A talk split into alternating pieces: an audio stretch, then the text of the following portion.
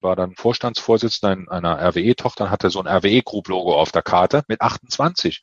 Da haben alle in meinem Freundeskreis gesagt, ey, super, was kann es noch Besseres werden? Und am Anfang hat sich das für mich auch so angefühlt. Das war eine ganz, ganz furchtbare Erfahrung. Äh, ich kam mir damals verraten vor von der eigenen Familie und damals war das ja noch nicht cool, irgendwie zu scheitern.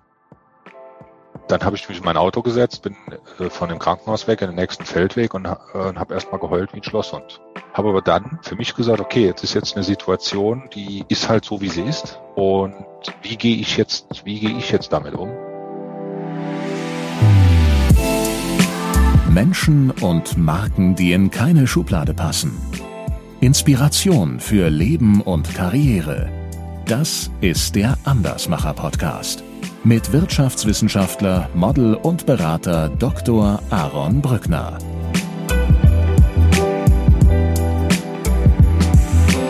David, herzlich willkommen im Andersmacher Podcast. Vielen Dank, lieber Aaron, dass ich hier bei dir heute dabei sein darf. Ja, ich freue mich, weil wegen Menschen wie dir mache ich diesen Podcast. Also das sind in der Regel Menschen, die von großen Krisen im Leben erzählen können, also zum Beispiel pleite gehen oder mit einer Krebsdiagnose umgehen. Äh, das sind aber auch Menschen, die von den großen Momenten des Lebens berichten können, also zum Beispiel, wenn man ein Unternehmen für eine Milliarde verkauft, obwohl man nie studiert hat. Kann jetzt ja auch nicht äh, jeder von sich behaupten. Ähm, dein Buch liegt ja seit einigen Wochen hier bei mir auf meinem Tisch. Und auf deinem Buch äh, lächelt mich ein souveräner David an. Ein Porträt von dir ist da drauf. Wann hat dir das letzte Mal jemand gesagt, dass du Ähnlichkeiten mit dem jungen Richard Gere hast? Ehrlicherweise noch nie. Was? Das noch nie, ich nicht. Ja. Äh, einmal äh, haben sie mich in der Firma ein bisschen äh, draufgenommen. Da haben sie nämlich ein Bild von mir, von der Nespresso-Werbung. Äh, und dann haben sie mich so gestylt wie George Clooney. Aber mit Richard Gere hat man mich ehrlich gesagt noch nie verglichen. Krass, das hätte ich jetzt, also ja, so ne, das graumelierte Haar und so, da ist man natürlich auch schnell bei George Clooney, aber ich finde Richard Gere irgendwie noch passender. Also die äh, Hörerinnen und Hörer können bei, bei Gelegenheit äh, dich googeln, das Buch sich bei Amazon mal anschauen. Wir sprechen darüber ja noch ausführlich, wie es heißt und so weiter und so fort und können sich selbst ein Bild von deinem Porträt machen. David, äh, lass uns äh, auch dieses Gespräch gerne mit meinem obligatorischen Steckbrief beginnen. Dein Name? David Zimmer. Dein Alter? 47. Deine Heimat? Das Saarland. Deine Geschwister? Tobias und Vincent. Dein Vorbild? Alfred Herrhausen. Alfred Herrhausen, weil? Ja. Äh, weil er mich schon in jungen Jahren sehr inspiriert hat, weil er, glaube ich, ein äh, jemand war, der äh, Deutschland sehr geprägt hat und ähm, auch immer unbequem war und gegen den Strom geschwommen ist, zumindest wenn man äh, damalige Standards für Banker in Anführungszeichen äh, ansetzte. Mhm. Ja, Alfred Herrhausen, äh, da äh, triffst du natürlich bei mir auf offene Türen. Für Wittener, für einen Wittener Alumnus äh, ist Alfred Herrhausen natürlich ein Begriff. Also die Adresse unserer Universität ist die Alfred Herrhausen Straße. Ja, das wusste ich jetzt nicht. Ich wusste, dass er ein großer Förderer von äh, dieser Institution äh, ja. war. Ähm, aber das wusste ich jetzt nicht, dass die, die Straße sogar nach ihm benannt ist. Ja, ist es tatsächlich. David, äh, stellen wir uns vor, du sitzt, auch wenn es jetzt gerade immer noch etwas unvorstellbar ist, du sitzt abends an einer Hotelbar. Was würdest du trinken? Was würdest du bestellen? Entweder Rotwein oder Gin Tonic. Hängt wovon ab? ähm, ja, von der Tagesform würde ich sagen von der Tagesform. Stellen wir uns vor, ich säße auch zufällig an dieser Bar. Und du würdest tagesformabhängig deinen Gin Tonic trinken. Ich zufällig auch. Wir, wir würden irgendwie ins Gespräch kommen, würden uns anfangen zu unterhalten, möglicherweise über das, äh, über die tiefen Fußspuren der Biografie von Alfred Herrhausen. Und ich würde dich dann mit Sicherheit irgendwann fragen, Mensch, David, ist ja hier ein super netter Abend mit dir. Was machst du denn so beruflich? Äh, da antworte ich, ich bin Unternehmer und ähm, meistens reagieren die Menschen dann verwirrt, weil ähm, das ist irgendwie so kein Berufsbild, was man sich in Deutschland vorstellen kann. Aber ich glaube, das ist genau, was mich ausmacht, äh, äh, Dinge zu unternehmen und in Gang zu setzen und äh, ja, Firmen zu bauen eigentlich. Welche, was ist denn dann so eine häufige Frage, die dir dann gestellt wird, wenn du sagst, ich bin Unternehmer? Was die, was die häufigste Gegenfrage?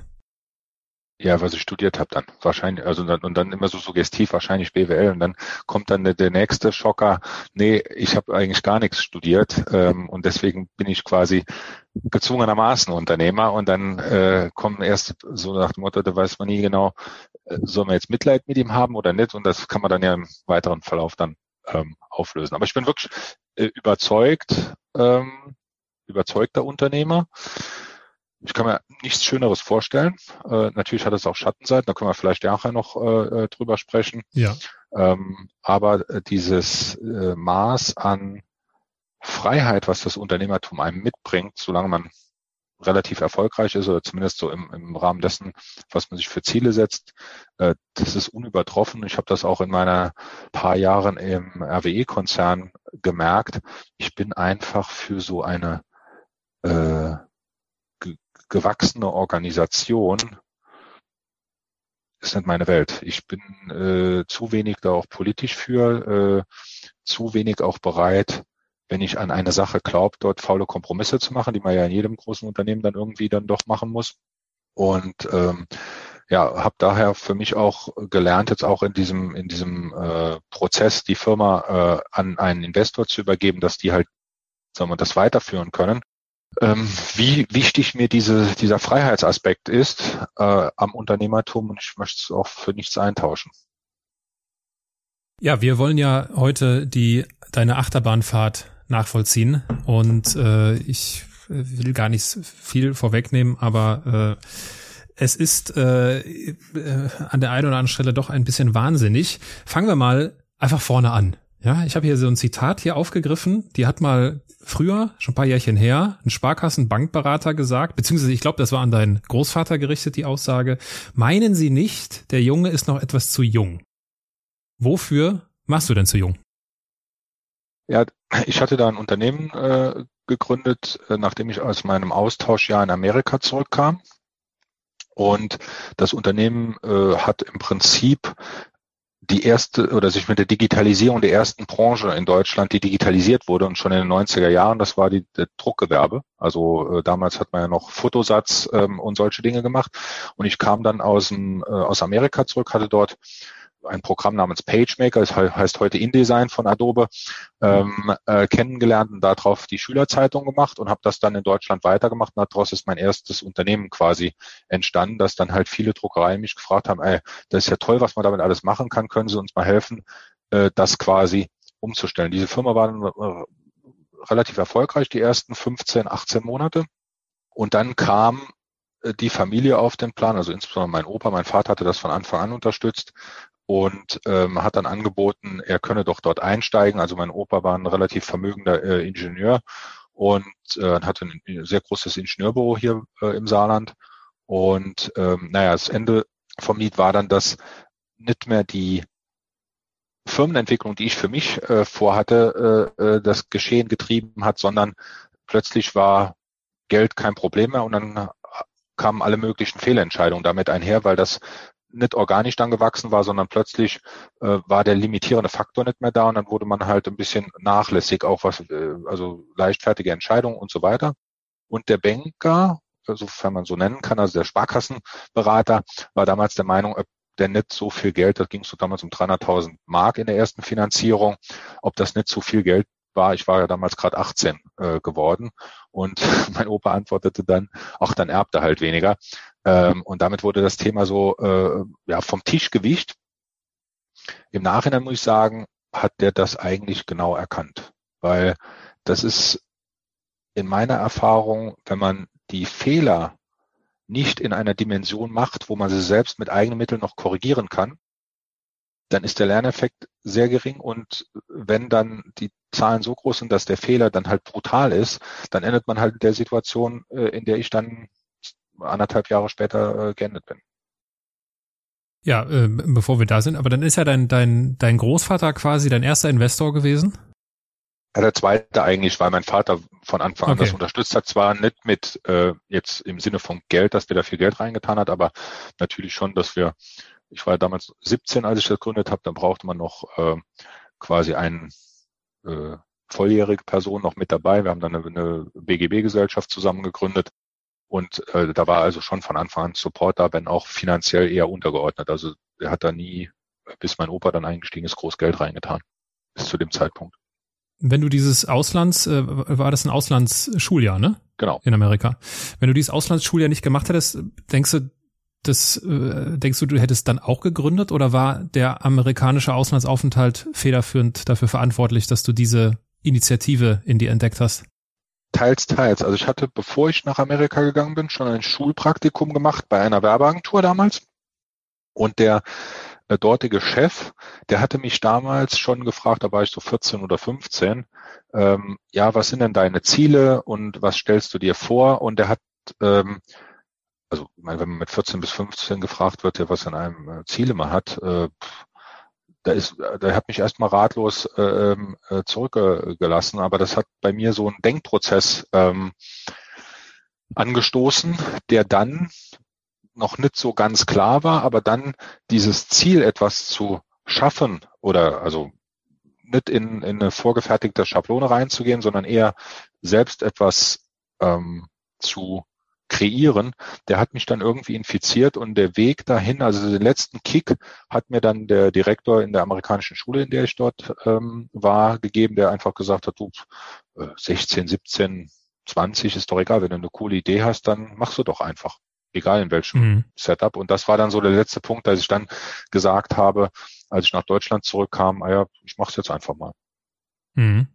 Ja, und das schien ja relativ äh, erfolgreich zu sein. Hast du ja selbst gesagt. Ich habe hier mal einen, einen Ausschnitt, äh, Seite 45 deines Buches, Zitat. Während meine Klassenkameraden alle an der Uni saßen und von Geld und Erfolg träumten, konnte ich den Erfolg bereits genießen.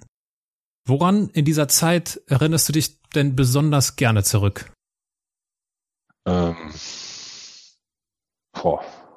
Also ich hatte natürlich ähm, damals schon Möglichkeiten, äh, insbesondere materielle Art, von der die Studenten natürlich nur geträumt haben, weil das lief, wie gesagt, am Anfang alles sehr, sehr gut für äh, damalige Verhältnisse. Und das hat einem natürlich schon damals so ein Gefühl von Freiheit, oder mir damals ein Gefühl von Freiheit gegeben, äh, dass ich eigentlich Dinge, die mich interessiert haben und, und, die ich mir vorgenommen habe, ob das jetzt ist, äh, keine Ahnung, den neuesten PC kaufen, dann hab, konnte ich mir das leisten oder eine tolle Reise machen, äh, wo andere mit dem, äh, wie hieß das damals noch, Interrail-Ticket durch Europa äh, von Jugendherberge zu Jugendherberge getingelt sind, konnte ich mir schon, sagen wir mal, was Üppigeres äh, leisten, auch äh, Flugreisen und so weiter. Und äh, ja, das sind so die Sachen, die da äh, zurückgeblieben sind. Und ähm, äh, es war diese Unbeschwertheit der ersten Gründung. Also gab es keinen Businessplan, sondern man hat einfach eine Idee und jetzt legen wir mal los in der Einliegerwohnung. Kein Businessplan und wir haben auch keine Finanzierung gebraucht. Wir haben einfach mit dem Geld, was man gespart hatte, erstmal angefangen. Das hat dann auch gereicht. Es war auch wenig Verantwortung damit. Man konnte eigentlich machen, was man wollte, äh, bis man dann, oder bis ich dann äh, ein, zwei Mitarbeiter irgendwann eingestellt hatte. Dann hat natürlich diese, das war im Prinzip wie Jugend forscht, aber man hat schon, sagen wir mal, so gesehen, was geht damit, aber man hat noch nicht diese große Verantwortung gehabt. Und das fand ich eigentlich eine ähm, exzellente Situation und das ist so ein bisschen, was ich mir jetzt mit meinem Family Office noch einmal für mich wünsche. Also wirklich zu sagen, ich mache nur noch die Projekte zukünftig oder in naher Zukunft, auf die ich wirklich äh, äh aus dem tiefsten Inneren heraus Lust habe. Ähm, und dieses ganze Thema, ich muss irgendwelche Dinge machen, weil da irgendjemand eine Erwartungshaltung in einen hat oder man muss einfach äh, politisch dort mitmachen, weil es halt gerade für das Unternehmen wichtig ist, äh, das nochmal ablegen zu können, wirklich nur Dinge zu machen, wo die man, an die man selbst glaubt und die man auch für richtig hält. Ähm, das ist ein Stück weit über den Erfolg, der ja nie in kompletter Freiheit stattfindet, ähm, abhanden gekommen, sondern irgendwann ist man auch, wenn man selbst der, der CEO ist und da vielleicht noch, noch schlimmer wie sonst, auch nur noch der Hamster wie in so einem Hamsterrad, weil dann sind so viel Erwartungshaltung, äh, die Mitarbeiterversammlung, auf die man eigentlich keine Lust hat, die muss dann doch durchgeführt äh, werden, weil da sind dann 500 Leute, die erwarten, dass man irgendetwas sagt, was jetzt für den einen oder anderen wichtig ist, aber für einen selbst vielleicht nicht so. Man ist dann nicht mehr so frei, wie man das glaubt. Also Unternehmer äh, in einem 500 Mann Unternehmen zu sein, hat nichts mit der Freiheit zu tun, die ich eben versucht habe zu beschreiben, sondern dass man im Prinzip ähm, sich die Dinge aussuchen kann, ohne dass da irgendeine Erwartungshaltung von keine Ahnung, Banken, Geschäftspartnern, Mitarbeitern, wem auch immer dahinter ist. Mhm. Ja, dann läuft man so Gefahr, dass das Hamsterrad einfach aus Gold plötzlich ist, ne? Aber ja. es ist halt immer noch ein Hamsterrad. Äh, ganz, ganz anders als Hamsterräder sind, äh, sind, sind unsere Beziehungen, vor allem unsere, unsere Liebesbeziehungen. Ich durfte lesen, dass du dich äh, verliebt hast recht äh, früh äh, äh, oder was heißt recht früh verliebt, aber du bist recht früh für meine für mein Verständnis in eine sehr ernsthafte Beziehung gestartet äh, und dein Großvater war davon jetzt nicht so begeistert. Äh, Vielleicht kannst du das einmal in einen kurzen Kontext setzen, was denn da los war, weil damit hängt dann ja auch der weitere Verlauf deiner ersten Gründung sehr stark zusammen.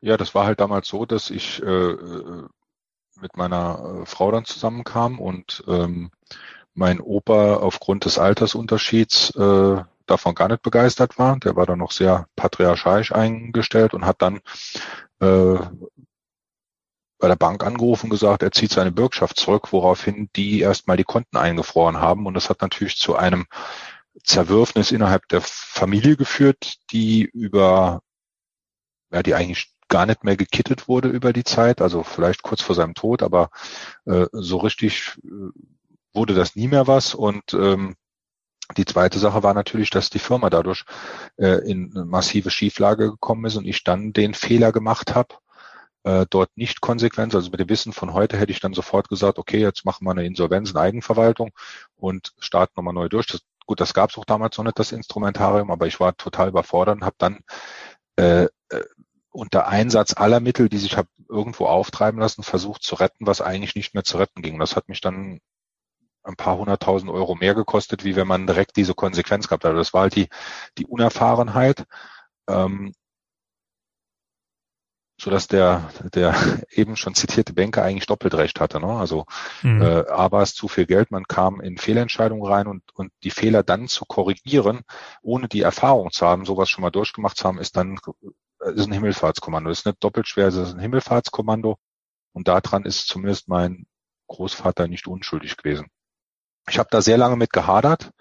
Heute habe ich aber meinen Frieden damit gemacht, weil ich auch sage, die Phase, die sich dann angeschlossen hat, also von dem Konkursantrag und den wirtschaftlichen Schwierigkeiten bis dann äh, der Erfolg sich wieder eingestellt hat, so etwa sechs, sieben Jahre später, ist die Phase in meinem Leben gewesen, an der ich persönlich am meisten gereift bin und in der ich auch am meisten gelernt habe. Mhm. Dazu würde ich gerne eine Passage aus deinem Buch vorlesen, wenn das für dich in Ordnung ist. Gerne. Ich fange an, hier auf Seite 45. Die Krönung des Glücks, Cornelia und ich hatten entschieden, endlich zu heiraten. Als diese Nachricht meinen Großvater erreichte, suchte er den kürzesten Weg zur Bank. Er entzog mir die Bürgschaften. Mir war regelrecht der Saft abgedreht. Wie in einem alten italienischen Film. Mein Geschäft war am Ende.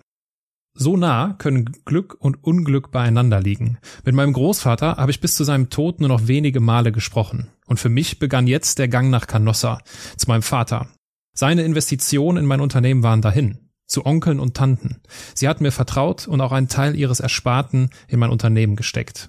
Zu all meinen Geldgebern. Aus und vorbei. Ich kann mich an Gespräche erinnern, da habe ich am ganzen Körper gezittert und durfte es mir nicht anmerken lassen. Ich bin mir sicher, da haben meine Nerven Muskeln bekommen, von denen ich bis heute lebe, die mich bis heute stark machen, wenn es darauf ankommt. Das Ganze ist auf Seite 45, weswegen bin ich da so genau, was die Seitenanzahlen angeht, weil auf der linken Seite, auf Seite 44, äh, lächelt mich ein äh, junger David an, ja, ganz schick und smart in so einem Sakko mit Steve Jobs Pulli und äh, der der der Ausdruck ist schon sehr ist schon sehr souverän und unter dem Bild steht Jungunternehmer. Jungunternehmer und der Gang nach Canossa. Wie sah es denn da in dem Jungunternehmer aus? Ja, brutal. Also das war eine ganz, ganz furchtbare Erfahrung. Äh, ich kam mir damals verraten vor von der eigenen Familie und Damals war das ja noch nicht cool, irgendwie zu scheitern. Also heute wird das ja auch nur äh, cool in Sonntagsreden von Politikern gemacht. Wenn man es tatsächlich erlebt, ist es, glaube ich, auch, nicht, auch immer noch nicht so cool in Deutschland. Ähm, aber das war schon, ich kam mir vor wie der größte Loser. Ähm, da waren teilweise auch mal Suizidgedanken im Spiel, wo ich einfach gar nicht mehr wusste, wie es jetzt weitergeht und, und auch ganz viel Scham äh, am Ende des Tages. Äh, einfach diese, diese Scham, gescheitert zu sein. Das kam eigentlich so in meinem Leben nicht vor, dass mir das widerfahren könnte. Und ähm, mein damaliger Steuerberater hat immer zum Spaß gesagt, ach David, jetzt sind das alles nicht so ernst, ist man erstmal ruiniert, lebt sich dann ganz ungeniert. ähm, und das hat mich dann immer so ein bisschen so galgenhumormäßig ähm, ja doch immer wieder äh, im Hamsterrad weiter strampeln lassen. Und das ist ja dann irgendwann nach einigen Jahren. Und der hat auch erstaunlicherweise, ich war dann am Anfang so nach dem Motto, man sehnt sich ja dann nach, nach der Zeit, dass es nochmal besser wird. Und ich habe immer gesagt, äh, der hieß Kuno mit Vornamen, äh, mein Steuerberater habe ich immer gesagt, Kuno, glaubst du in einem Jahr, da müsste doch das Schlimmste vorbei sein, dann müsste man eine Lösung und bla bla bla bla bla. Und dann hat er gesagt, du, ich mache, äh, der, der hatte sich auf Sanierung spezialisiert ähm, und, und Insolvenzverwaltung. Der hat gesagt, also meine Erfahrung ist, das dauert fünf Jahre und das war damals für mich mit Anfang 20 ein Zeithorizont wie, jetzt muss ich ein Viertel von meinem Leben strampeln, um da aus der Nummer wieder rauszukommen. Das war unvorstellbar lang, aber er hat mich da total mit der Realität konfrontiert. Und äh, äh, da habe ich auch gelernt, wie man mit großen Problemen umgeht. Man zerschneidet sie in kleinere Probleme. Und plötzlich hat man auch wieder ein Selbstbewusstsein, weil man ja in dem Lösen des kleinen Problems auch einen Erfolg für sich selbst sieht. Also wenn man jetzt nur sieht, keine Ahnung, ähm, ich habe damals 750.000 Mark Schulden gehabt. Äh, wie zahlt man die jetzt ab? Und man guckt die ganze Zeit auf diesen Berg äh, von 750.000 Mark Schulden, äh, dann kann man dran verzweifeln. Aber wenn man sagt, man muss aber jeden Monat nur in Anführungszeichen 3.000 Mark auftreiben, damit die Bank einem wieder vier Wochen Zeit lässt für die nächste Rate, dann ist es vielleicht oder dann ist es äh, fühlt sich machbarer an, wie nur auf diese eine große Zahl zu starren. Und äh, da habe ich wirklich unheimlich viel gelernt, auch heute, was ich auch in der Führung merke, große Ziele sich zu setzen und viele Leute haben mich bei dem Erfolg der Inexio gefragt, wie ist denn das überhaupt gelungen? Und ich glaube, das ist der Erfahrung, äh, die ich selbst gemacht habe und die ich dann auch noch gut auf ein Team übertragen kann, geschuldet, zu sagen, auch große Ziele kann man in ganz viele kleine Teilziele runterbrechen und für jedes Individuum. Also bei Inexio habe ich zum Beispiel 2012 gesagt, damals hatten wir 3000 Kunden. Bis 2020 will ich 100.000 Kunden haben und 100 Millionen Umsatz machen. Das war also was die Kundenzahl angeht, eine Verdreißigfachung und äh, der Umsatz war damals, glaube ich, 10 Millionen, also eine Verzehnfachung. Da haben meine Mitarbeiter mich angeschaut, jetzt ist er irre. Aber nachdem er das dann runtergebrochen hat und hat gesagt, ja Moment, die Zahl ist riesig, aber wir haben noch acht Jahre Zeit oder neun, äh, äh, dann hat diese große Zahl den Schrecken verloren und plötzlich, plötzlich ging so ein Ruck, so ein Wir-Gefühl durch die Mannschaft und alle haben an diesem Ziel, wo sie vorher wie Kaninchen vor der Schlange hingestarrt hatten, und sich das gar nicht vorstellen konnten, mitgearbeitet und dann hat man das gemeinsam erreicht. Das war eine super Erfahrung. Also nicht nur für mich, sondern auch für, für alle, die daran mitgewirkt haben. Mhm. Ja, du hast eben, wenn wir nochmal kurz in der äh, in der Vergangenheit verharren, äh, du hast auch kurz von deinem de, dein Großvater ja angesprochen, dass das da jetzt nicht so die die beste äh, Situation war zwischen euch. Ähm, auf die Gefahr hin, dass die Frage vielleicht zu privat, zu persönlich ist, stellen wir uns vor, ich meine, wir haben jetzt ja gerade so einen Zoom-Call, wir machen das ja hier alles virtuell mittlerweile in Corona-Zeiten. Stellen wir uns vor, dein, stellen wir uns vor, dein Großvater würde plötzlich an diesem Call hier teilnehmen können. Oder du würdest ja. ihn das erste Mal wiedersehen, wiedersehen, wieder hören. Was würdest du ihm, was würdest du ihm sagen wollen? Also ich habe keinen mehr äh, gegen ihn. Das war zeitlang mal anders. Ähm, ich würde einfach sagen, lasst uns die Vergangenheit vergessen und die Jahre, die er noch virtuell dann zu leben hätte, äh, das Beste draus machen und äh, gucken, dass man als Familie das irgendwie positiv gestaltet. Mhm. Also Blick nach vorne, nicht nach hinten. Ja, das ist, äh, ich meine, wenn man pleite ist, sollte man den Blick ja auch nach äh, vorne werfen und nicht unbedingt immer nur nach hinten. Du hast dann einmal, ich weiß nicht, ob du es bei uns im Vorgespräch gesagt hast oder ob ich es irgendwo gelesen habe. Zitat, ein richtiger Unternehmer muss mal pleite gewesen sein. Was ist denn, wenn du, wenn du das jetzt so Revue passieren lässt und du hast ja im Laufe deiner Karriere und im Laufe deiner deiner deine auf dem Verlauf deiner Lebenswege sehr viele Unternehmer auch kennengelernt. Was ist das denn, was diese Unternehmer, die mal pleite waren, gelernt haben, was die, die das nicht kennen, nicht gelernt haben? Wo ist da der Unterschied? Also äh, ich meine diesen Satz natürlich metaphorisch. Hm? Das heißt, ich glaube nicht, dass jeder in seinem Lebenslauf äh, ein Insolvenzaktenzeichen haben muss. Äh, um, äh, aber äh, verstanden. Äh, genau. Aber dieses Gefühl, morgens aufs Konto zu gucken und nicht zu wissen, wie man jetzt die Löhne und Gehälter bezahlt. Ähm, dieses Gefühl, sich damit auseinanderzusetzen, ich muss etwas ändern oder in drei Wochen zum Insolvenzgericht zu gehen uns vielleicht dann auch abzuwenden. Äh, diese Brutalität äh, selbst gespürt und erfahren zu haben oder äh, Massenentlassungen, also das meine ich eigentlich, mit dem Rücken an der Wand zu stehen und dann wie so ein Tunnelblick aufzusetzen und zu sagen, wir schauen jetzt nur nach vorne und lassen uns von dem ganzen Gedöns drumherum nicht mehr ablenken. Diese Fähigkeit, glaube ich, haben die Unternehmer, die so eine Situation schon mal mitgemacht haben, sehr viel ausgeprägter wie die, die immer nur Schönwetterzeiten erlebt haben. Und ich merke, das gilt für alle Branchen. Ich habe einen sehr engen Freund äh, äh, aus, äh, aus der Baubranche, äh, der das Unternehmen in, in X, äh, keine Ahnung, fünfte Generation oder so jetzt äh, äh führt. Ähm, und Mitte der 90er Jahre ging es denen auch ganz, ganz schlecht. Und in den Erzählungen, wenn wir uns gegenseitig austauschen, kommen wir immer wieder an den Punkt zurück, was man dort draus ähm, aus, dieser, aus diesen Situationen gelernt hat.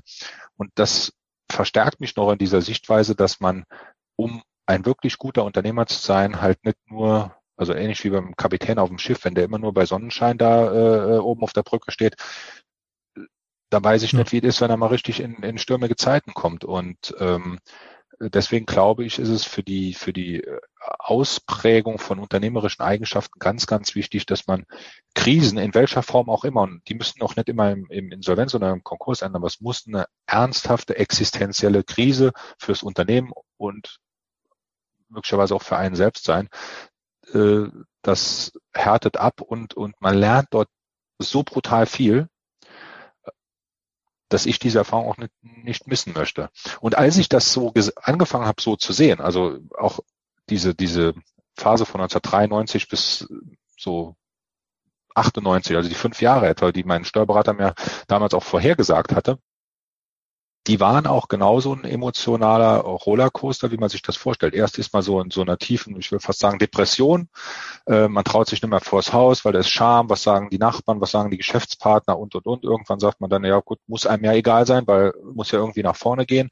Dann merkt man, man redet sich diese Probleme teilweise nur selbst ein, weil die Leute dann doch äh, anders mit einem umgehen, wie man sich das vielleicht dann in dieser depressiven Phase äh, ausgedacht hat. Dann hat man ein paar Erfolge, dann ist man wieder himmelhoch jauchzend, man, man kriegt das alles, dann kommt der nächste Rückschlag und dann fällt man wieder runter. Also das ist schon extrem, aber wenn man das mitgemacht hat und dann auch Dinge anders einzuschätzen weiß, wenn sie einem widerfahren. Also wenn, wenn du jetzt meine, meine Mitarbeiter oder die engen Mitarbeiter fragst, was so meine größte Fähigkeit ist, dann werden die dir sagen, also insbesondere dann, wenn die Welt um einen herum droht einzustürzen, werde ich ganz ruhig und besonnen und ich bin für die meisten Leute immer so der ruhende Pol.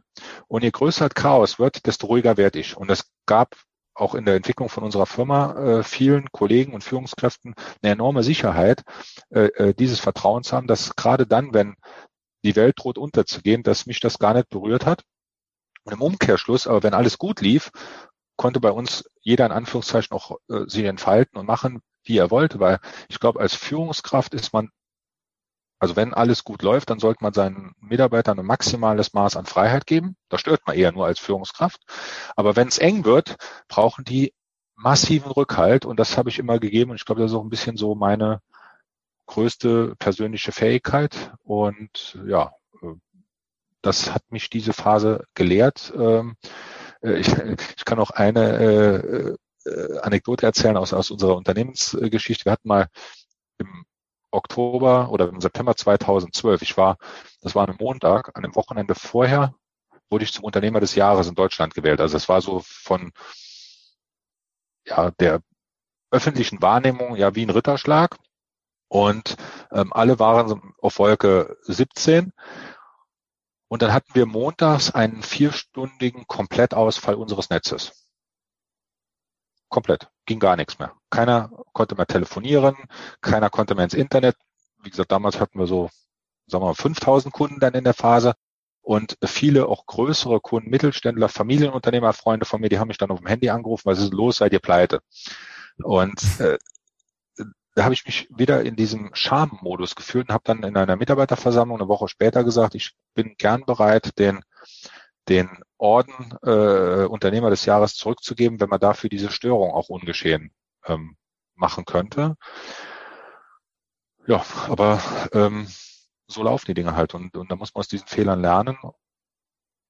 Und je, mehr, und je weniger Angst man dort hat, äh, desto einfacher ist es dann, auch aus den Fehlern zu lernen. Ich meine, jetzt bin ich ja, ich habe ja einen gewissen Wissensvorsprung gegenüber unseren Hörerinnen und Hörern. Für mich macht das total Sinn und so würde ich dich jetzt auch einschätzen, dass du genau so ein, dass du so ein, dass du diese diese Superpower äh, hast, ja, wenn äh, wenn draußen der Sturm tobt.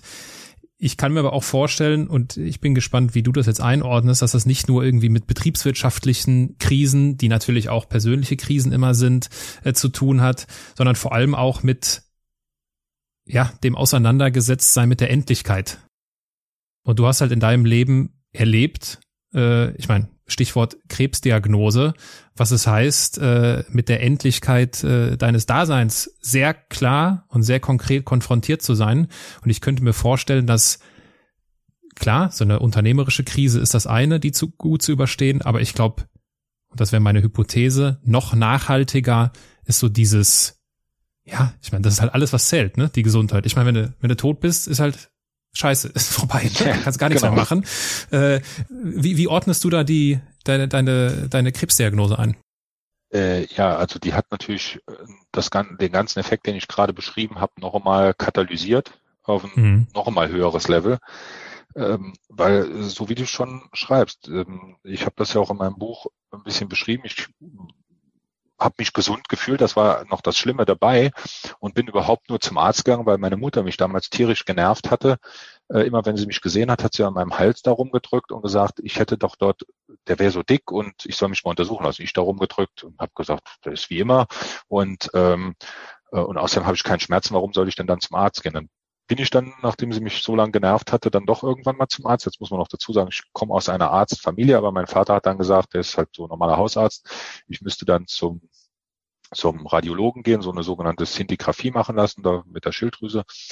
Und äh, dann kam ich zurück, das wäre ein Knoten, den sollte man rausoperieren. Aber hat auch noch niemand an Krebs oder so gedacht, sondern einfach nur, ja, ist halt, gehört nicht dahin, aber äh, operieren den raus und fertig. Und dann kam ich äh, zum Fädenziehen ins Krankenhaus und äh, Ende vom Lied war dann, da hat mir dann der Assistenzarzt so im Nebensatz gesagt, und apropos, äh, die Ergebnis aus der Pathologie ist da, äh, Sie haben Krebs. Hat mich dann mehr oder weniger da im Flur nach dem Fädenziehen sitzen lassen. Äh, das fand ich menschlich extrem schwach. Also jetzt nicht nur von dem Assistenzarzt, sondern ich hätte mir da auch schon gewünscht, dass der Chefarzt so eine Botschaft einem gerade im jungen Alter äh, selbst beibringt. Ich wusste gar nicht, das hat sich in dem Moment angefühlt, als hätte ihm jemand den Boden unter den Füßen weggezogen. Und ähm, dann habe ich mich in mein Auto gesetzt, bin äh, von dem Krankenhaus weg in den nächsten Feldweg und, äh, und habe erstmal geheult wie ein Schlosshund. Und ähm, habe aber dann für mich gesagt, okay, jetzt ist jetzt eine Situation, die ist halt so, wie sie ist. Und wie gehe ich jetzt, wie gehe ich jetzt damit um? Und ich habe mir dann geschworen, habe gesagt, ich bin, ich werde bis zum, bis ich nicht mehr kann, arbeiten, um möglichst wenig von dem, damals war ja noch der wirtschaftliche Schaden in Anführungszeichen noch nicht ganz weggeräumt aus, das, aus dem Konkurs. habe ich gesagt, ich werde bis zum letzten, äh, das ist ein, ein bisschen militärisch, bis zur letzten Patrone kämpfen. Also sprich so lang, äh, wie es geht. Und ich werde niemandem äh, zur Last fallen, noch zusätzlich. Und ich werde vor allem auch nicht in, in Mitleid oder äh, Selbstmitleid verfallen, sondern äh, ich werde kämpfen. Das ist, glaube ich, eine Eigenschaft, die habe ich von meinem anderen Großvater, äh, dem ich auch das Buch gewidmet habe, äh, mitbekommen habe und habe dann äh, ja im Prinzip zwei Dinge entschieden. Einmal, dass ich das nicht versuche geheim zu halten, Also das war zum Beispiel so ein Gedanken von meiner Mutter, die dann gesagt hat, ja, das darf man jetzt keinem erzählen, jetzt bist du doch gerade wieder auf dem Weg, dass das mit der Firma wieder halbwegs läuft, wenn die Kunden das mitbekommen, äh, da kriegst du keine Aufträge mehr. Und dann habe ich mich aber für das Gegenteil entschieden, ähm, womit ich auch sehr gute Erfahrungen gemacht habe. Ich habe das dann ganz offen jedem erzählt ähm, und habe denen das genauso gesagt. Und eine Sache, die ich mir geschworen habe, habe ich gesagt, ich muss ja irgendwas getan haben, was mich krank gemacht hat. Und wenn ich das Gefühl habe, nochmal in meinem Leben etwas dauerhaft zu tun, was mich krank macht, dann werde ich das beenden.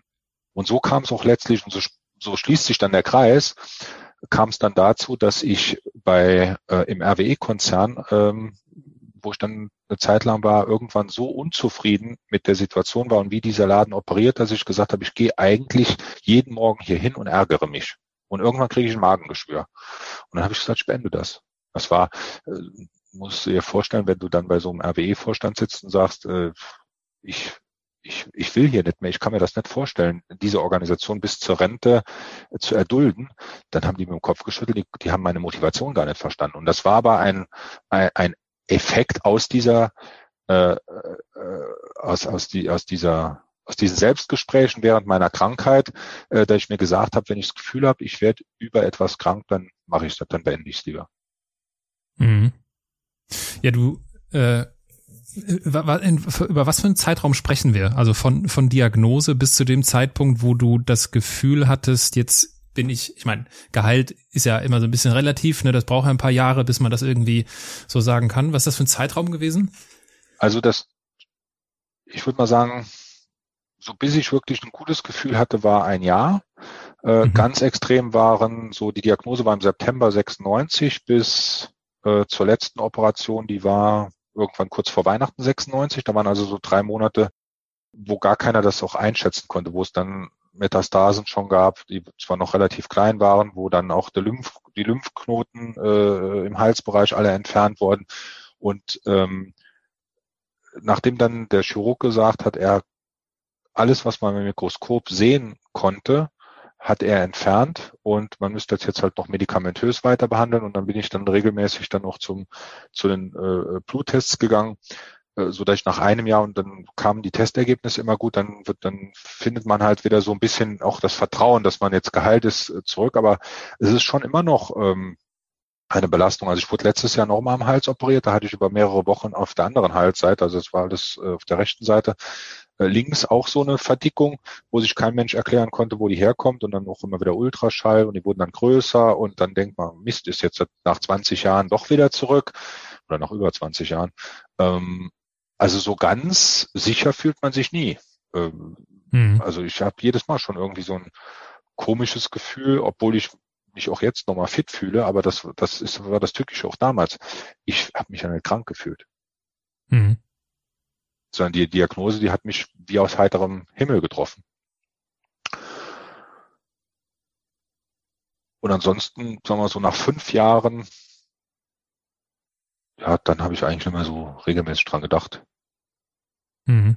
Ja, und in den fünf Jahren ist ja eine Menge passiert. Also ich, äh, du hast ja dein, äh, wenn ich das jetzt zeitlich richtig alles einordne, und ich meine, für die Details verweise ich da gerne auf dein Buch. Du hast die 750.000 Mark äh, pünktlich zurückgezahlt.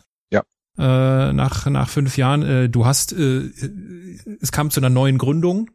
Ja, und äh, die neue Gründung hatte ich ja über Umwege quasi in den RWE-Konzern geführt. Äh, vielleicht kannst du das einmal äh, kurz schildern, wie das denn jetzt dann dazu gekommen ist, dass sich der freiheitsliebende Unternehmer, der nie studieren wollte, äh, dann plötzlich sagt, ach so, RWE-Konzern, ja, mach ich mal. Äh, genau, also so zeitlich äh, hat sich das jetzt alles abgespielt zwischen 1996 und 2001. Also die Krebsdiagnose war, wie eben schon gesagt, im September 96 und der Verkauf an RWE war Jahreswechsel 2000 zu 2001.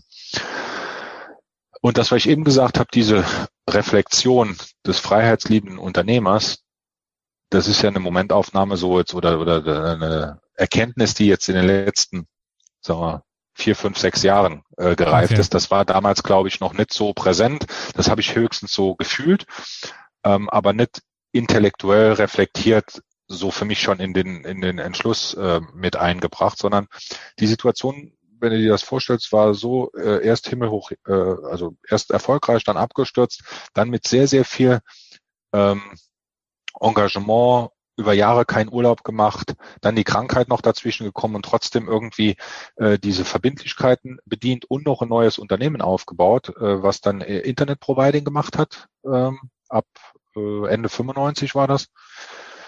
Und ähm, dann kam die, der, die lokale Tochter vom, von RWE, die heißt hier im Saarland VSE, äh, und hat dann gesagt, wir wollen äh, einen Internetprovider kaufen und bei uns äh, integrieren in die Telekommunikationsaktivitäten. Da war ich am Anfang skeptisch, aber zum einen haben die dann gesagt, ja, wir glauben aber, sie sind zwei Millionen wert, also D-Mark damals noch, äh, ihr Unternehmen und ähm, und sie brauchen sich nie mehr um die Finanzierung zu kümmern. Und wenn du dann aus so einem, aus so einer Situation rauskommst, wo du über Jahre Bankgespräche führen musstest, die dir immer erzählt haben, es geht doch eh alles schief und kann man nicht noch eine Sicherheit, kann nicht die Frau noch mit unterschreiben oder am besten noch der Hund ähm, äh, und Bürgschaft hier und Bürgschaft da und du bist eigentlich mit allem verhaftet und die kamen dann genau zur richtigen Zeit in eine Phase, wo ich diese ganze Situation einfach leid war und in dem Moment war es mir so viel wert, nochmal frei zu werden, weil die haben dann gesagt, okay, wir kaufen Ihnen den Laden ab. Dann habe ich gesagt, ja super.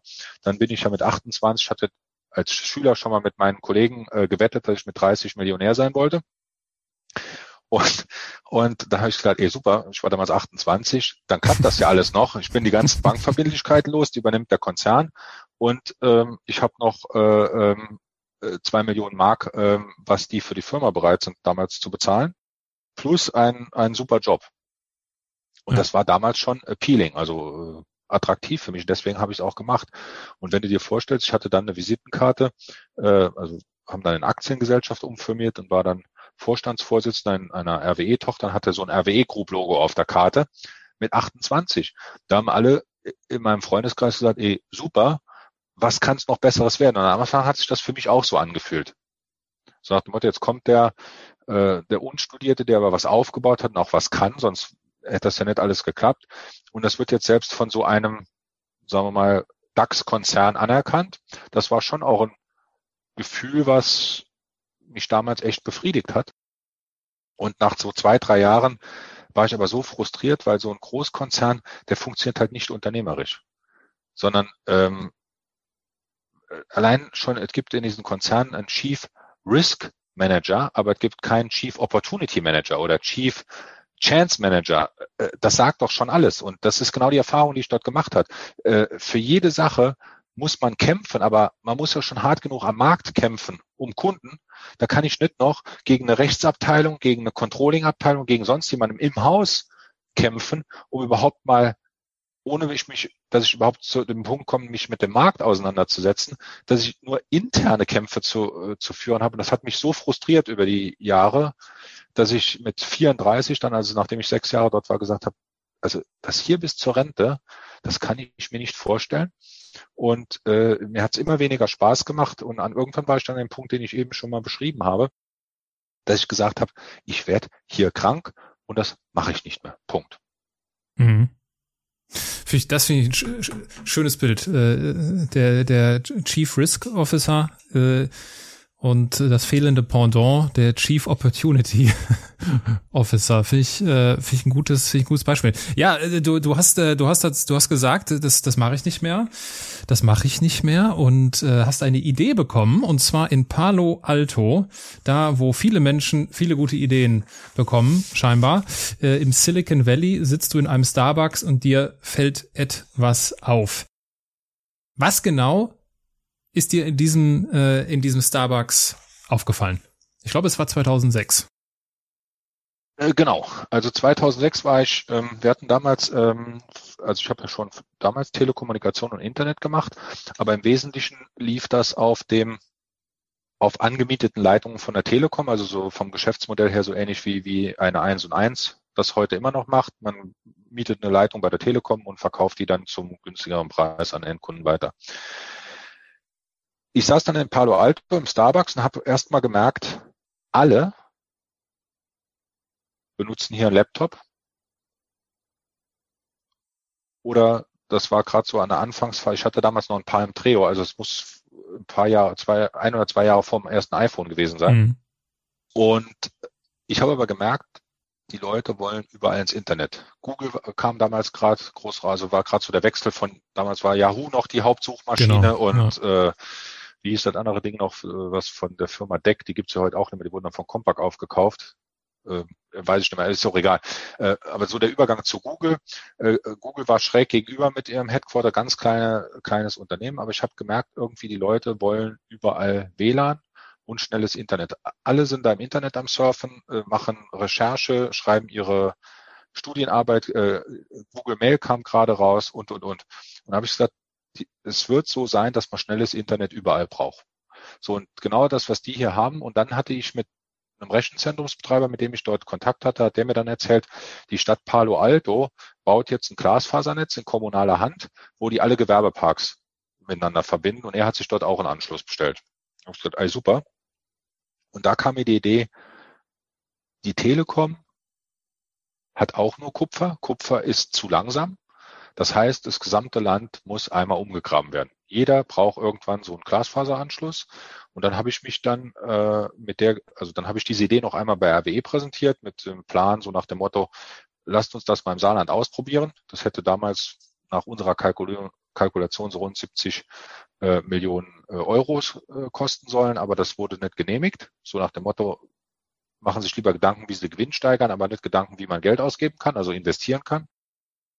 Und dann war klar, ich bin hier im falschen Film. Also das ist, funktioniert nicht. Und das war dann so der, der Anstoß gepaart mit meiner Unzufriedenheit inhaltlich, ähm, dass ich gesagt habe, ja gut, wenn die die Chance nicht sehen, ich sehe sie, und dann habe ich halt gekündigt und habe äh, Inexo gegründet, die dann genau dieses Modell machen, Glasfaserleitungen. Also die Vision ist, dass irgendwann jedes Haus in Deutschland einen Glasfaseranschluss hat. Wir haben dann im ländlichen Raum mal angefangen, weil unsere äh, Wettbewerbseinschätzung war so, wir brauchen nicht der 20. in Frankfurt oder in Düsseldorf oder in, keine Ahnung, Berlin zu sein, der ein Glasfasernetz baut, sondern wir wollen der Erste und möglichst lang der Einzige sein, der eins hat in, keine Ahnung, äh, Ida Oberstein, Down oder you name mhm. it. Und ähm, ja, damit sind wir dann sehr, sehr erfolgreich geworden. Ja, äh, sehr, sehr erfolgreich heißt, äh, wenn ich richtig recherchiert habe, in zwölf Jahren von 0 auf 100 Millionen Umsatz. Ja. Ähm, das Unternehmen wurde dann auch für äh, eine Milliarde verkauft und damit ist das halt dieses, ne, dieses Schlagwort Unicorn. Das sind ja die Unternehmen, die eine Milliarde wert sind. Ich will aber nochmal die Idee, weil es ist einfach äh, im, Rückblick und wenn man das so mit Distanz sieht, denkt man immer so, ja, ist ja irgendwie ganz einfach gewesen. Äh, wohl wissend, dass das, äh, äh was sich einfach anhört, immer sehr schwierig ist. Ich lese mal kurz eine Passage vor, damit klar wird, was Inexio gemacht hat, beziehungsweise immer noch macht. Ja, gern. Um zu verstehen, wie wichtig die Idee von Enexio für unser gesamtes Land ist, lohnt es an eine Geschichte zu erinnern, die mir damals ein Bürgermeister erzählte. In seiner Kommune waren Unternehmen angesiedelt, die lieber einen USB-Stick mit der Post verschickten, als große Datenmengen zu mailen. So schlecht waren die Netze. Und das wäre dort heute noch so, wenn Inexio das nicht geändert hätte. Die Kommunen hatten keine Chance, dieses Problem alleine zu lösen. Wo hätten sie anrufen sollen? Bei der Telekom? Da gab es keinen Sachbearbeiter für ihre ganz speziellen Bedürfnisse. Und selbst wenn, wie hätten sie es bezahlen sollen? Eine Kommune wie Birkenfeld hat eine Topographie wie Mittelgebirge. Das ist ein harter Planungsjob und ein noch härterer Job für die Bauarbeiter. Sowas müssen Profis machen. Und wir waren überzeugt, das können wir. Ja, scheinbar äh, konntet ihr das. ja. sonst äh, sonst wäre das nicht so sonst wäre das nicht so erfolgreich gewesen. Wenn du jetzt so zurückblickst, seit Inexio Gründung, du hast sehr viele Entscheidungen auf diesem Wege getroffen, sehr viele Business-Entscheidungen.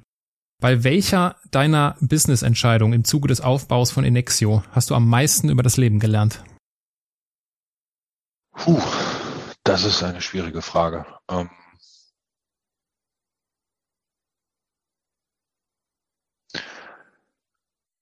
wahrscheinlich in der Phase, äh, das war 2016, als ich realisieren musste, also ich habe Inexio nicht allein gegründet, sondern da waren ähm, sechs Kollegen dabei, äh, wobei ich, sag mal, der Treiber von diesem Team war.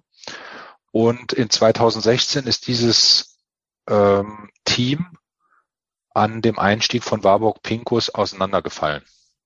wir haben dann äh, mit Warburg Pinko einen, einen weiteren Private Equity Investor reingeholt ins Unternehmen, weil wir auch sagen wir, Eigenkapital fürs weitere Wachstum gebraucht haben.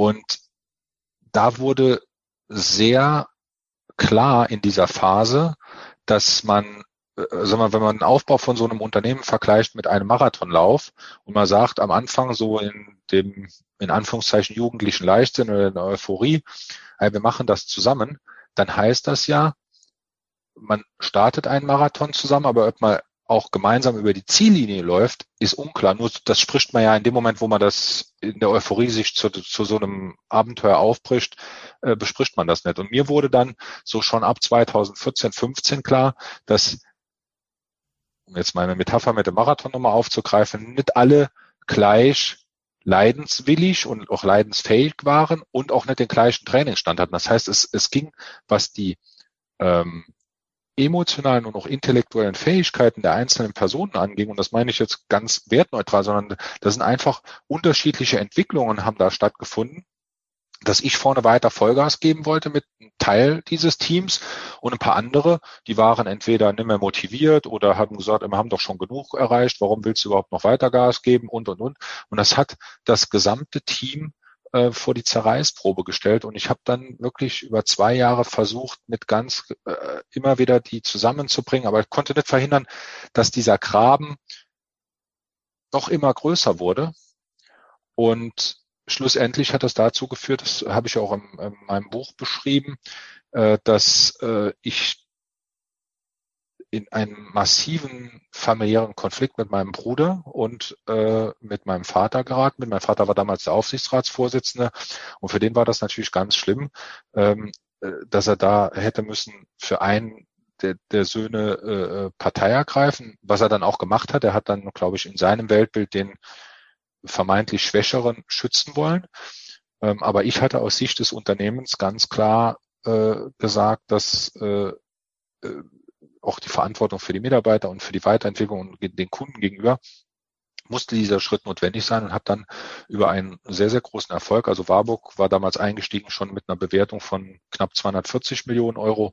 Das war ein Riesenerfolg und trotzdem ist die, äh, war das dann auch familiär die zweite große Krise, die erst auch sich jetzt mit dem Schreiben des Buches wieder ein Stück weit zurechtgerückt hat. Also ich rede heute nochmal mit meinem Bruder und mit meinem, oder die mit mir vielmehr. Ähm, aber das war echt äh, ganz, ganz hart und äh, das war auch extrem lehrreich. Und im Rückblick muss ich sagen, äh, dieses Thema hätte man müssen schon bei Gründung des Unternehmens berücksichtigen. Was tun wir, wenn es nicht mehr oder wenn nicht mehr alle auf dem gleichen Leistungs- und Willensstand sind? Aber das ist ja eigentlich, es ist ja eigentlich utopisch, sowas zu machen im Vorhinein, oder? Äh, ja, aber ich sage mal, es gibt ja auch, äh, sagen wir mal, wenn man heiratet, kann man ja auch einen Ehevertrag machen. Da sind ja die Scheidungsmodalitäten auch oft schon äh, geregelt. Aber klar, ich bin da beide. Das ist extrem schwierig und dann auch, sagen wir mal, wenn man dann gerade auch so emotional gebunden ist, die, die Kollegen, das waren auch alles langjährige Mitstreiter, also in der Regel Mitarbeiter, die ich schon zu RWE-Zeiten äh, eingestellt hatte, die ich dann denen ich ein Angebot gemacht hatte, sie können dort mitmachen und sich auch beteiligen. Und das waren ja auch Freundschaften und die sind dann, äh, die musste man, da musste man eine Entscheidung treffen, was ist jetzt wichtiger, die Freundschaft oder die Firma weiter erfolgreich führen. Das war ganz hart. Mhm. Habe ich das, also die Familienkonstellation, äh, ohne da jetzt äh, unhöflich nachbauen zu wollen, ihr redet wieder miteinander oder ihr redet nicht mehr miteinander? Wir reden jetzt wieder miteinander. Nachdem aber okay. also mit meinem Vater fast sechs Jahre Funkstille war, oder sieben, ja, noch von 2014 bis 2020 haben wir eigentlich nichts miteinander gesprochen und mit meinem Bruder war es ähnlich, nicht ganz so extrem wie mit meinem Vater, aber auch dort war von 2016 bis, ja, jetzt so vor einem halben Jahr etwa, wie das Buch erschienen ist oder kurz drauf, ähm, sehr, sehr schwierig. Und das, obwohl jetzt im Nachhinein, aber gut, das haben wir eben schon mal gehabt, über die Zeit äh, tut man halt viele Dinge auch anders bewerten und einschätzen. Äh, Glaube ich, sind wir heute auch zur Einschätzung gekommen, der Konflikt. Eigentlich ist jeder als Gewinner vom, vom Spielfeld gegangen mit dem Abstand, also zumindest mal materiell und emotional ähm, ist es eh schwierig in so einer Firma alle irgendwo äh, unter einen Hut zu bekommen, dass sich da jeder emotional gleich erfolgreich fühlt oder so. Also das muss man halt immer versuchen, ein bisschen zu differenzieren.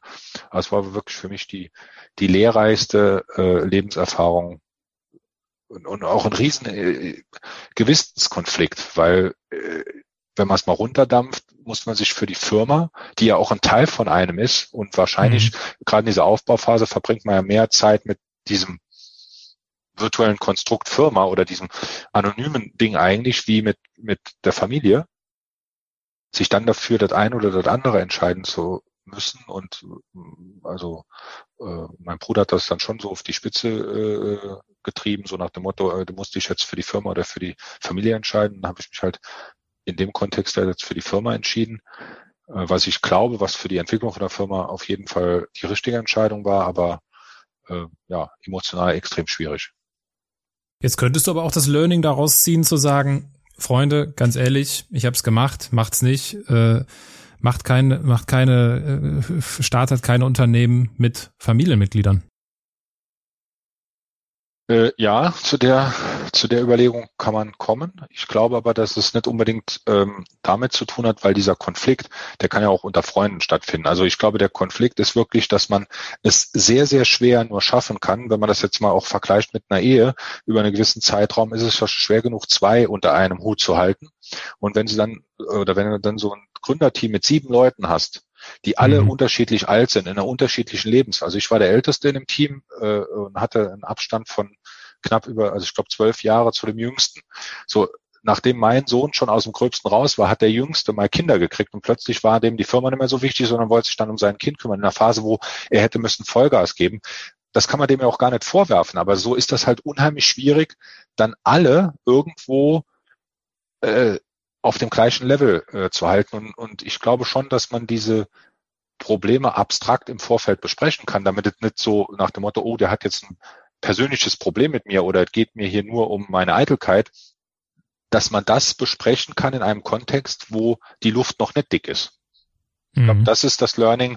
Ähm, und, und ich, ich mache jetzt auch sehr viel äh, äh, über mein Family Office Investitionen, aber der Hauptvorteil, den ich mitbringen kann, sind genau, dass ich diese Erfahrung schon mal gemacht habe. Ich habe jetzt gerade ein Team von, von einem Unternehmen in Berlin, äh, die genau an dem Punkt sind, wo man jetzt diesen einmal dieses Denken in anderen Kategorien, um die Firma auf die nächste Stufe zu bringen und dann aber gleichzeitig auch diese damit einhergehenden emotionalen Probleme. Wollen die das überhaupt alle?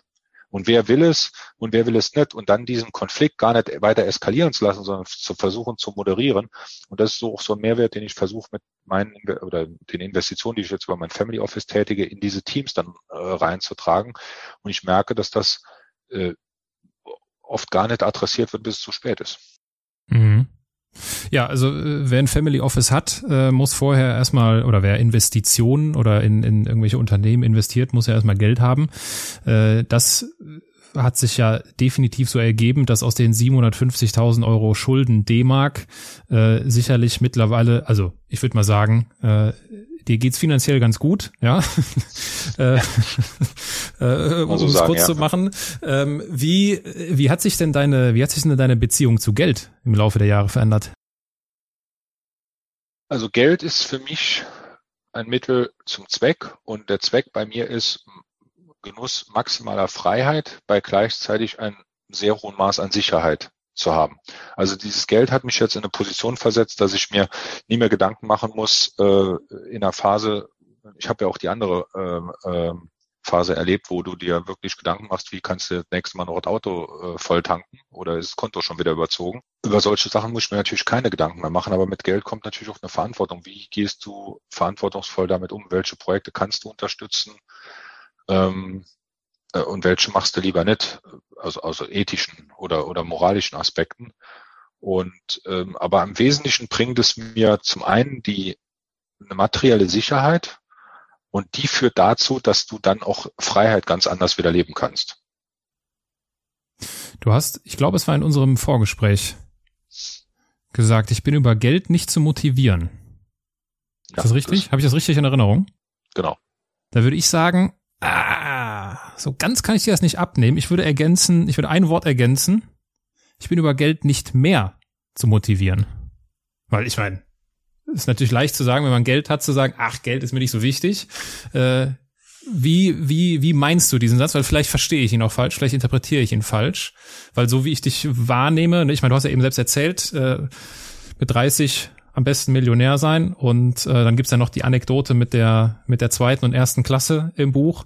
Äh, also warum zweite Klasse fahren, wenn es auch eine erste Klasse gibt? Klar. Ja, äh, klar. Ne, ist ja schon, du weißt, was ich meine, ne? Wie? Ja, klar. Ähm, also Geld ist natürlich zum einen mal wichtig, weil er zumindest in unserem System, das wir haben, äh, auch ja der Gradmesser für Erfolg ist, zumindest im, äh, wenn man sich wirtschaftlich betätigt. Wir sind ja hier keine Charity-Veranstaltung. Ähm, er ist aber insoweit ein Mittel zum Zweck, dass ich nie etwas gemacht habe, nur des Geldes willen, sondern bevor das Geld drankommt, muss ich auch davon überzeugt sein, äh, an etwas mitzuarbeiten, was mich erfüllt, was, äh, was mir Sinn stiftet und was mir Freude bereitet. Also man merkt das ja vielleicht, wenn, also ich kenne wenige Menschen, die jeden Morgen aufstehen und zur Arbeit gehen und sich damit aus dem Bett bewegen, weil sie sagen, ey, geil, wie viel Geld ich heute wieder verdienen kann. Sondern die gehen ja dahin, weil sie sagen, ey, super, ich habe heute ein Meeting mit dem und dem Kunden, da freue ich mich richtig drauf. Also mir geht das zumindest so. Und das ist natürlich großer Mist, wenn der wirtschaftliche Erfolg nicht da ist. Also von daher gebe ich dir recht, in dem Moment, wo du so eine Basisversorgung hast, dass du weißt, äh, die Rate fürs, also ich glaube, einen positiven Motivationsaspekt nach vorne bringt Geld nicht. Er bringt aber die Sicherheit, dass du angstfreier durchs Leben gehst. Von daher ist also die Einsch oder die Ergänzung, die du eben gemacht hast, vollkommen richtig.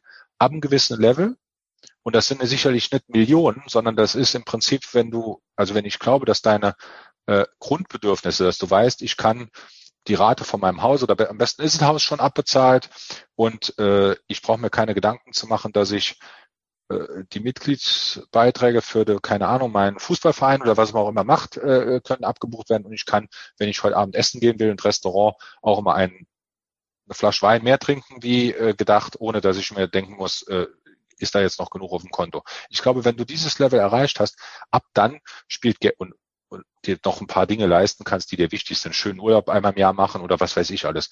Alles, was da drauf on top kommt, ist, glaube ich, eine Lebensprothese, weil die erfüllt dich nur kurzfristig. Das ist dann so wie Drogensucht. Also ich habe dort gemerkt, ich habe ganz oder einige so Sachen. Also ich habe zum Beispiel kein Fable für Autos. Dann mhm. habe ich mich von irgendeinem Freund zuquatschen lassen, ey, ich bräuchte doch jetzt ein Cabriolet. Na gut, da habe ich mal ein Cabriolet gekauft. Das steht jetzt in der Garage und hat in anderthalb Jahren 2000 Kilometer, weil ich einfach denke, ich hole lieber mein Motorrad raus. Das hat nur einen Bruchteil davon gekostet, ein Fahrmotorrad. Ähm, wo ich dann auch merke, diese ganzen materiellen Dinge, die bringen einen nicht wirklich weiter, wenn man sie sich dann leisten kann. Es ist was anderes, wenn ich sage, ich brauche gewisse materielle Dinge, um mein Leben einfach zu gestalten. Dann hat es einen mhm. anderen Wert. Aber ich glaube, wenn du die, wenn du diese Dinge dir leisten kannst, dann ist Geld zusätzlich nicht mehr motivierend. Also zumindest ist das so mein Finding ähm, der letzten 10, 15 Jahre. Mhm. Äh, du hast nicht nur Erfahrung mit Geld, sondern du hast auch Erfahrung mit Bedenkenträgern. Also bei deinen ganzen Unternehmungen, die du gestartet hast und die, äh, also ist ja Achterbahnfahrt äh, sondergleichen gewesen, hast du ja vom Sparkassenberater bis hin zur Familie wahrscheinlich und Freunden und wie auch immer immer wieder mitbekommen, wie sich das anfühlt, wenn wir Ideen haben und unsere Umwelt die Ideen nicht so toll findet, wie wir sie finden. Was ist so, welches, welche Erfahrung kannst du da weitergehen? Weil ich glaube, so geht es und dafür muss man jetzt kein Unternehmen für eine Milliarde verkaufen, um Bedenkenträger kennenzulernen. Ähm, das kennt jeder in den unterschiedlichsten Lebenssituationen. Was ist dein, was ist so dein, deine Erfahrung, die du da weitergeben kannst? Ein Bekannter von mir hat immer gesagt, ein Nein ist schon ein halbes Jahr. Und äh, äh, der sehr vertriebsstark ist. Oh, ja, das ist so mal so so äh, mein Finding. Klar, da sind ganz viele Bedenkenträger und ich glaube gegen diese Bedenkenträger. Also wenn man jetzt mal das vergleicht, das was ich gemacht habe, wäre das auch als Abteilung oder als Tochterfirma im RWE-Konzern gegangen? Nein, weil du hast einen Bedenkenträger über dir, der macht dein Projekt tot und es gibt keinen Weg dran vorbei. Während als Unternehmer hast du die Freiheit, jetzt sagt Sparkasse A nein, dann gehst du halt zur Sparkasse B, erzählst dem das nochmal. Dann kommt, der sagt auch nein, dann gehst du zur Sparkasse C. Also dort hilft eigentlich nur steter Tropfen hüllt den Stein und nie ein Nein akzeptieren, sondern immer dann nach Wegen suchen, es dennoch hinzubekommen. Und das Schlimme an diesen Bedenkenträgern ist dann, wenn die dann merken, zwei Jahre später, eh Mist, das war eine Fehleinschätzung, dann kannst du die auch drehen. Also am Anfang war das zum Beispiel so, ich habe, bis heute ist das noch so, ich nehme, wenn ich irgendwo mit der Bank über ein Darlehen oder einen Kredit verhandle und ich bekomme das nicht, dann nehme ich das persönlich, aufgrund meiner Historie. Da geht's mir richtig schlecht. Nicht, weil ich mhm. das Geld jetzt unbedingt brauche, aber weil ich einfach sage, ich habe den nicht überzeugt. Der mhm. glaubt mir nicht. Äh, das, äh, geht an meine Grundüberzeugung, weil ich gehe ja nur dahin, weil ich davon überzeugt bin. Und jetzt konnte ich den nicht überzeugen. Das ist für mich ganz ähm, schwer zu schlucken. Aber ich mache dann einfach weiter. Geht nicht, also es gibt ja diese komische Werbung, geht nicht, gibt's nicht. Ich glaube, Praktiker war das oder so. Und ich glaube, das ist so ein Motto, das sollte man im Leben grundsätzlich haben. Und wenn man das als Unternehmer nicht hat, dann glaube ich, ist man auch zum Scheitern verurteilt. Mhm. Weil die Welt ist halt draußen nun mal so, die wartet nicht auf uns. Und selbst die tollste Idee, die muss verkauft werden. Also verkauft im Sinne von, du brauchst, du musst Kunden und, und, und Partner und wen auch immer überzeugen. Und das ist Verkaufen. Deutschland hat Verkaufen irgendwie so einen negativen Touch. Da denkt man immer an so einen Versicherungsvertreter oder, oder so irgendeinen vom AWD, der einem irgendeinen Schrott verkaufen will. Aber schlussendlich ist Verkaufen nichts anderes wie jemand anderen von seiner Idee zu überzeugen. Und das ist, glaube ich, die Kernkompetenz eines Unternehmers. Muss es sein die du, äh, so zumindest deine eigene Aussage, nicht immer hattest, ne, diese Kompetenz des Verkaufens. Mittlerweile sagst du aber auch, dass das eine deiner Kernkompetenzen ist, zumindest das, was andere Leute dir zurückspiegeln. Ja. Wie, äh, wie kann, also hier sitzt dir jemand digital gegenüber, der auch an der einen oder anderen Stelle verkaufen lernen musste äh, oder immer noch lernen muss, ja. Äh, und bei mir ist das auch häufig so, dieses Verkaufen hat bei mir auch schnell was so mit, muss ich ganz ehrlich sein, äh, hat auch schnell so eine negative Assoziation, so manipulieren, ne, so irgendwo, irgendwo jemanden reinquatschen und so. Und äh, welche welche Erfahrung kannst du mir da weitergeben, wenn du sagst, hör mal, ey, verkaufen ist nicht negativ, so so habe ich das in meinem Leben gelernt und das Wissen kann ich weitergeben. Was wäre das? Also erstmal glaube ich, muss man diese Wahrnehmung in seinem Kopf drehen, das Verkaufen, du hast ja gerade gesagt, die Assoziation ist ja irgendwie negativ. Ich glaube, erstmal braucht man eine neutrale Einstellung dazu. Man muss dann immer mehr positiv sein, sondern einfach neutral. Das, was ich mache, ist ein Angebot und ich gebe dem Gegenüber ja die Chance, Nein zu sagen. Und dann, ich habe zwar eben gesagt, Nein ist schon ein halbes Jahr. Ähm, das meine ich aber eher in einem Verkaufsprozess, wo es um harte Verhandlungen geht, wo man aber sicher sein kann, das Gegenüber braucht das, was du anzubieten mhm. hast. Also oft ist das ja so äh, in, in den Verkaufssituationen, in denen ich mich oft wiedergefunden habe oder immer noch finde, ist, da gibt es eine Ausschreibung bei Kabel Deutschland oder bei Vodafone jetzt äh, und die wollen das, was du hast, aber die wollen, äh, die erzählen dir halt nur, die sagen dann nein, weil sie dich im Preis drücken wollen oder weil sie irgendeine Vertragsklausel durchsetzen wollen. Das ist ja ein ganz anderes Verkaufen wie jetzt ein Bedarf bei jemandem zu erzeugen. Und genau. ich glaube, bei diesem äh, Bedarf zu erzeugen, da muss man einfach auch sagen, okay, ähm, ganz neutral, ich versuche den zu überzeugen, aber wenn der nicht überzeugt werden will oder nicht überzeugt ist, dann muss man auch einfach sein lassen. Ähm, und das Erstaunliche, die Erfahrung, die ich gemacht habe, ist, ich habe immer nur mein Angebot dargestellt, aber nie versucht, so ein Hard Sell zu machen. Mhm. Das hat dazu geführt, dass wir auch große Kunden gefunden haben, die am Anfang gar nichts davon haben, die da zur Kenntnis genommen, wollten aber nichts von uns wissen. Ich habe auch zu meinem Vertrieb mal gesagt, wenn die aber mal den Bedarf haben, müssen die wissen, dass wir ihn erfüllen können. Also man muss quasi die Story immer wieder erzählen, ohne denen aber zu nerven. Und viele, also ich glaube, verkaufen ist so ähnlich wie Landwirtschaft betreiben. Man muss ganz viele äh, die Saat ausstreuen, dann braucht man sehr viel äh, Geduld auch, bis dann wie beim Landwirt, äh, der sät ja auch im Herbst was aus, um dann hoffentlich im Frühjahr was zu ernten. Und das machen halt viele nicht. Viele, also meiner Ansicht nach schlechte Verkäufer, die sagen halt, zwischen Saat und Ernte darf höchstens eine Woche sein, weil weiter geht denen ihr äh, Thema nicht. Ich glaube einfach, man muss Netzwerke bilden und aus diesen Netzwerken, die müssen wissen, was, was ist der Mehrwert, den wir anbieten können. Und wenn die Not haben, dann kommen die automatisch. Und das ist mir, glaube ich, sehr gut gelungen. Äh, also insbesondere in der Entwicklung von Inexio und äh, dann verliert das auch seinen Dings. Ich glaube, ich wäre kein guter Verkäufer, wenn ich jetzt ab morgen Versicherungen verkaufen müsste. Weil da würde ich schon nicht dran glauben, dass ich einen Mehrwert bieten kann. Weil das ist ein austauschbares Produkt oder jetzt eine Bankdienstleistung. Äh, weil das hat dann wirklich zu tun mit, man muss einen in etwas reinquatschen. Man äh, äh, teilweise habe ich, da lebe ich ständig, also gerade bei Versicherungen und Bankdienstleistungen, da erzählen die Leute bewusst irgendeine Unwahrheit, weil sie glauben, das ist gut für ihren Sales Pitch und drängen so Leute in Verträge, die die gar nicht brauchen. Das könnte ich zum Beispiel nicht. Mhm. Ich habe da letztens bei, bei LinkedIn drüber geschrieben. Ich bin ja umgezogen von äh, Düsseldorf nach Aachen und in dem Zuge habe ich mir Gedanken gemacht, was ist so in den letzten sechs Jahren in Düsseldorf passiert. Und einer dieser Faktoren war das nämlich, äh, dass ich gelernt habe, ich will nur noch das verkaufen, was ich kann und nicht mehr, was ich kenne. Das hat bei mir einen ganz entscheidenden Unterschied oder macht nach wie vor einen ganz entscheidenden Unterschied in meinem Leben, äh, weil die Verkaufssituationen, die ich jetzt heute erlebe, fühlen sich ganz anders an als früher.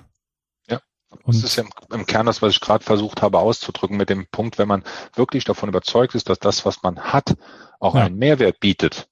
Nicht für jeden, weil nicht jeder hat das gleiche Problem. Aber der, genau. der das Problem hat, da kann ich einen Mehrwert bieten. Dann trete ich auch ganz anders auf. Dann bin ich nicht mehr der, der irgendwas reindrückt, sondern der einen Sog äh, äh, erzeugt. Ja. David, ich stelle manchen Gästen in diesem Andersmacher-Podcast die Frage, wenn sie ein Buch über ihr Leben schreiben müssten, wie würde der Titel lauten? Die Frage kann ich mir bei dir sparen. Dein Titel lautet äh, Herzblut. Keine Krise ist größer als deine Chance.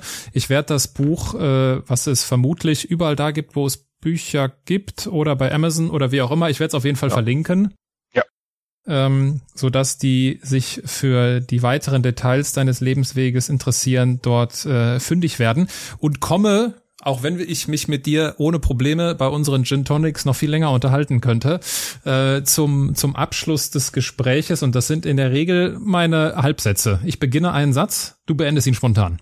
Ja, versuchen wir es. Ganz in meinem Element bin ich, wenn? Ich beim Bergsteigen bin. Karriere heißt für mich? Mich persönlich und innerhalb einer Organisation weiterzuentwickeln. Ich bin ein Andersmacher, weil? Ich immer gegen den Strom schwimme oder geschwommen bin und auch weiter schwimmen werde und die unbequemen Wege suche, die vorher noch nie jemand gegangen ist. Wenn ich beginne, an mir zu zweifeln, dann? Fange ich an, mir ganz viele Gedanken über Handlungsoptionen zu machen. Wenn ich jemandem den Andersmacher Award verleihen müsste? Elon Musk. ja, also ich würde mal sagen, Elon Musk ist äh, ist definitiv ein Andersmacher. Leider kein Andersmacher, den ich also, für, für, ein, für einen Podcast begeistern. Aber ja, alles gut. Alles gut. Grad, ja, äh, nee, nee, ist er, ist er dein, ist er dein, äh, da, ist er dein Award? Ist er nicht mein Award? Von daher alles gut. David, ich würde gerne zum Abschluss ähm, eine letzte Passage aus deinem Buch vorlesen weil ich die sehr, sehr passend finde. Ich versuche das kurz zeitlich einzuordnen. Äh, schließlich habe ich es geschafft, der Krebs war raus aus meinem Körper. Also zeitlich auf der äh, Zeitlinie nach, nachdem das mit äh, der Krebsdiagnose überstanden war. Ich bin auf Seite 58, Zitat. Was geblieben ist von dieser Zeit? Freunde sagen eine gewisse Ernsthaftigkeit. Das mag stimmen. Andere sagen, David verschenkt keine Zeit mehr mit Dingen, die ihn nicht interessieren. Ich formuliere es anders. Ich verbringe keine Zeit mehr mit Dingen, die mir nichts bringen. Ich schaue seit Jahren kein Fernsehen mehr. Wen hat der Blick in die Glotze jemals bereichert?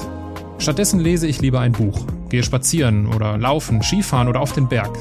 Ich denke nach und ich arbeite an meinen Plänen. Seit der Krebs weg ist, führe ich eine Bucketlist, mit den Dingen, die ich noch erleben möchte. Da gibt es noch so manche Berge und Wanderrouten.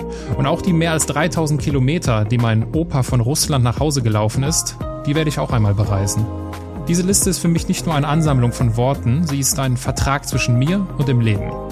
Und wenn ich alles dafür tue, den Vertrag zu erfüllen, wird das Leben seinen Teil dazu beitragen, mir diese Wünsche zu erfüllen. Unsere Zeit ist ein Geschenk und sie ist ein rares Gut. In diesem Sinne sollten wir sie annehmen, gestalten und nutzen. David, äh, besser kann man unser Gespräch nicht beenden. Ich danke dir ganz herzlich für deine Zeit und äh, schicke liebe Grüße aus Aachen. Ja, vielen Dank. Es hat mir auch sehr viel Freude gemacht und ja, was soll ich jetzt noch sagen? es hat echt viel Freude gemacht. alles gut, alles gut.